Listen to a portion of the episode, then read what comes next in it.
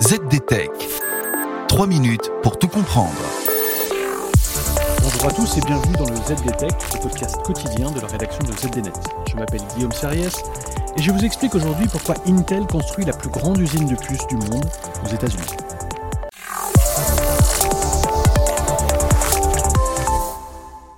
Fini la Chine, fini Taïwan.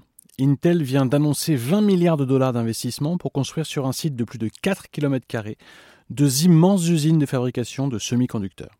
Où donc? Eh bien dans l'état de l'Ohio, au centre des États-Unis. 3000 emplois seront créés. Ces nouvelles fabs, c'est le nom de ces usines, sont censées, dès leur ouverture en 2025, faire face à la pénurie mondiale de puces.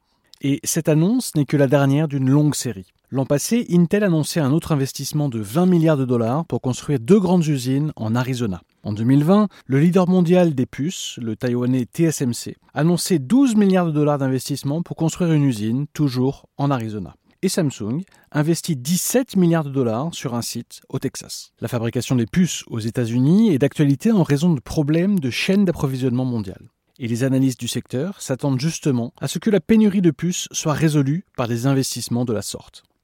De quoi retourner une tendance. Si 37% des puces étaient fabriquées aux États-Unis en 90, la proportion est passée à 12% aujourd'hui. Et si les fondeurs américains vendent 48% des puces dans le monde, 75% de la production de puces se fait en Asie du Sud-Est. Alors, pourquoi cette production en Asie du Sud-Est? Parce que fabriquer et faire tourner une usine de semi-conducteurs aux États-Unis coûte en moyenne 30% de plus qu'en Asie. Alors, comment va faire Intel pour rester compétitif? Eh bien, en misant sur une forte demande d'une part. Les constructeurs automobiles américains, tels que General Motors, ont désespérément besoin de puces. Pat Gelsinger, le patron d'Intel, croit aussi que les usines autonomes et surtout les subventions publiques aideront Intel à rester compétitif. Mais Wall Street reste très sceptique quant à cette stratégie. L'année dernière, les ventes de l'industrie des semi-conducteurs ont augmenté de 25%, tandis que celles d'Intel n'ont augmenté que de 1%.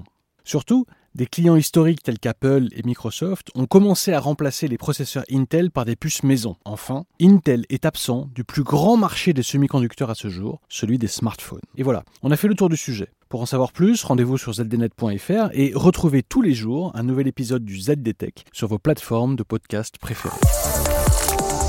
ZDTech. 3 minutes pour tout comprendre.